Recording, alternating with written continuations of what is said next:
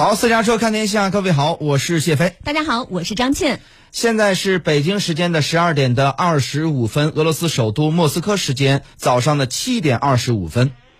俄乌两国呢继续在乌克兰东部北顿涅茨克和附近的利西昌斯克爆发激战。乌克兰首都基辅五号再次遭到。俄军的空袭，乌方称俄军袭击的主要目标是铁路设施。不过，俄军表示，当天使用了高精度远程空击导弹打击基辅郊区，摧毁了东欧国家提供的 T 七二坦克。非常关注。另外，俄罗斯总统普京呢接受了俄国家电视台的访问。呃，他警告，如果西方向乌克兰提供更远程的导弹，俄罗斯将不得不使用武器打击尚未触及的目标。乌克兰首都基辅呢，一个多月以来再度的受袭，有两个地区的设施遭到导弹袭击，造成一人受伤。乌空军司令部称，俄军当天早上向基辅发射多枚导弹，其中一枚被乌空军拦截。初步调查显示，导弹是俄军从位于里海区域的图九五轰炸机上发射的。而乌克兰国家铁路公司表示，俄军袭击的主要目标是铁路设施，其中包括一个火车维修工厂。工厂外面的地上留下了一个又一个的巨型弹坑。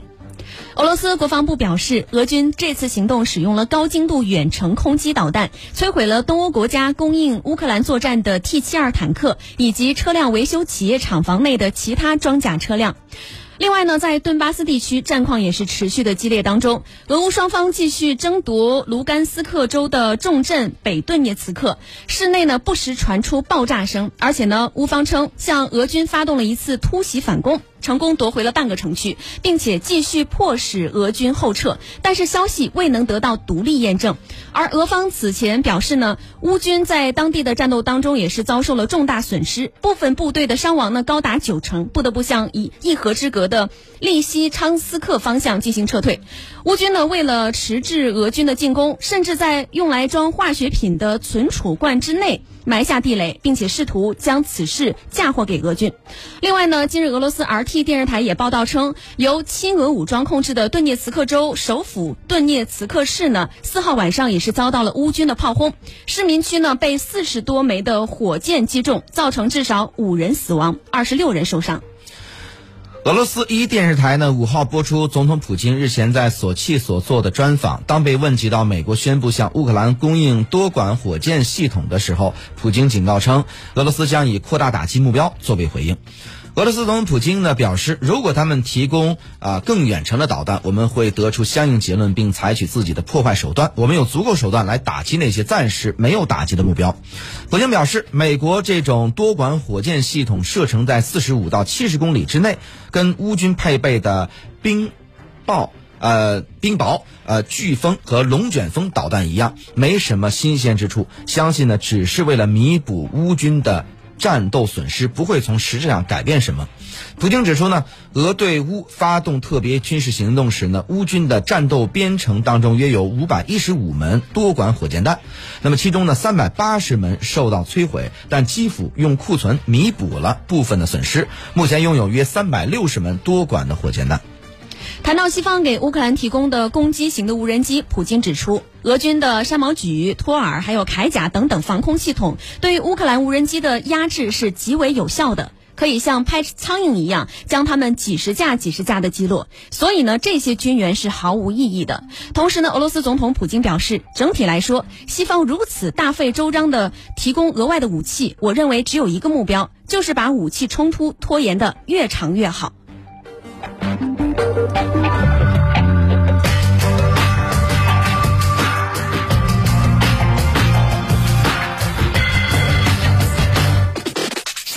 常评论。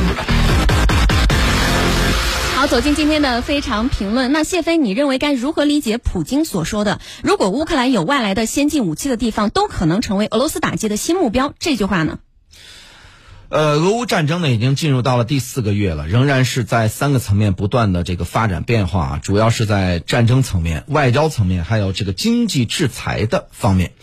我们看到呢，这几天都有不同的消息传来啊。首先是外交方面，我们看到这个北约的秘书长啊斯托尔滕贝格在到这个华盛顿和。拜登进行会面，进一步的商讨啊，美国和北约啊怎么去军事援助乌克兰。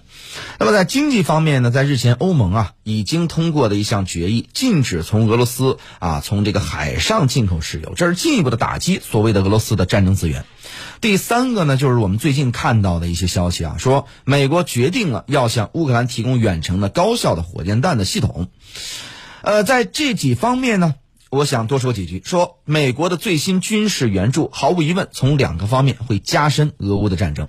一呢是会拖延俄乌战争的时间，这个那个普京也有所判断啊，这个会对乌克兰的平民造成极大的伤害，特别是啊这场战事如果继续下去的话，对整个欧洲的局势，甚至对整个世界的局势都会产生严重的影响，或者说进一步的产生严重的影响。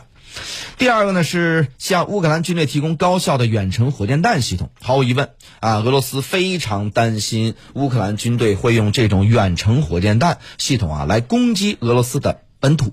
最新消息指出啊，俄罗斯的国防部国防控制中心的主任米金采夫呢，在会见记者的时候呢，已经透露说，经过俄军截获的乌军的通讯啊，而且这个通讯已经得到了俄军的证实，乌军呢会把这种先进的远程火箭炮的系统呢部署在苏梅地区一个有居民居住的城市。利用这个城市呢作为一个基地来向俄罗斯发动袭击，换句话说，就是想要通过这样的一种方式来诱发俄军来进行反击，然后呢把这个反击打到这座城市，造成平民的伤亡，然后呢乌克兰和西方媒体呢对此进行渲染。那么这个俄军呢已经掌握到这样的情报了，乌克兰有可能利用远程的火箭炮的这个系统来对俄罗斯本土啊进行打击，如此呢毫无疑问。俄罗斯就会认定，或者是叫进一步的认定吧。北约实际上已经参与了啊俄乌的战争。那么这个俄罗斯方面呢，会做出一个怎样的反应呢？当然是非常严重的一个反应了。因为如果这样的话，等于北约直接参与到俄乌的战争。俄罗斯就像梅德韦杰夫啊这个前不久所说的，将会做出强烈的一个回应。我们可以看到。这个普京的发言人呢，已经表示说，俄方不相信乌克兰所称说不会用美制武器攻击俄国领土的这个言论。啊，俄方批评美国的新一轮的安全援助是在对当前的局势上啊用了一个词儿叫火上浇油。所以呢，对于这个未来俄乌的局势呢，在战争这个层面啊。感到非常担心，有可能会进一步的爆发俄罗斯和北约之间的这个冲突，而这样的一种冲突呢，不仅啊可能会使得俄乌的这整个战争的局势失控，而且会影响到欧洲地区甚至整个世界的局势。那么在战争的这个层面上呢，对未来的这个影响显然是极具挑战性的，大家也必须要高度的警惕了。嗯，确实，就如谢飞所说的，其实乌克兰军队的主要任务就是推迟俄罗斯在乌克兰南部的一个进展。那目前呢，乌克兰是最需要武器的，所以说西方国家包括美国在内也是不断的进行援助。那对于俄罗斯来说呢，如果想要尽快的推进战但是，必须要消灭这些西方国家提供的一些武器。所以呢，接下来乌克兰有外来先进武器的地方。呢，都有可能成为俄罗斯打击的一个目标。当然，想要了解更多的国际资讯和大国的时局分析的话，可以继续在私家车九九九的官方微信平台回复“看天下”三个字，加入加入到我们的社群当中。